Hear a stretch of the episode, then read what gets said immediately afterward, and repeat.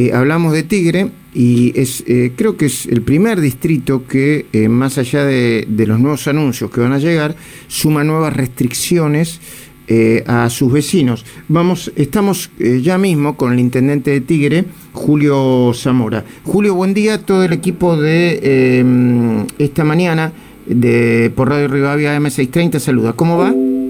¿Qué tal? Buen día. Buen día. Julio, ¿por qué decidió eh, incorporar o anunciar nuevas restricciones antes de eh, que lo decida eh, la provincia o incluso la nación, que lo va a hacer en las próximas horas, supongo.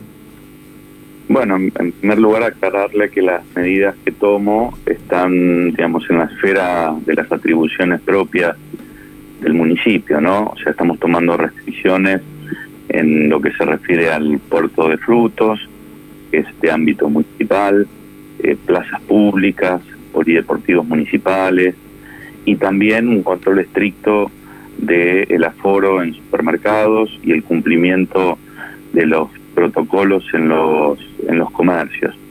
Esto tiene que ver con un aumento exponencial de casos que tuvimos en las últimas tres semanas, 2.700 casos, también con la cantidad de fallecidos diarios, un promedio entre 5 y siete fallecidos diarios que tiene el municipio de Tigre, y fundamentalmente porque eh, no hay camas en el sistema tanto público como, como privado de salud.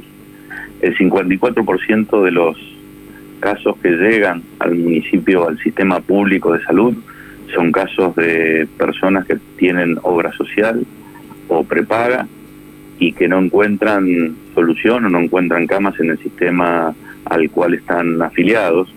El otro 46% pertenece al sistema público, personas que no tienen obra social, y en ese marco decidimos tomar esa decisión para intentar, en el ámbito de nuestra comunidad y en las facultades que tenemos, eh, un aumento mayor de casos que implique eh, bueno, que no haya camas para, para nuestros vecinos.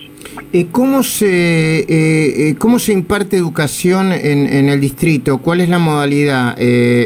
¿Virtual? ¿No hay presencial, tanto en colegios públicos como privados? Sí, sí, es la misma resolución que está vigente en todo el ámbito del AMBA y tiene que ver con la, virtualidad en el ámbito educativo. Mm. Eh, eh, eh, ¿Cuál es su mirada en términos generales sobre lo que se debe hacer en, un contexto como este?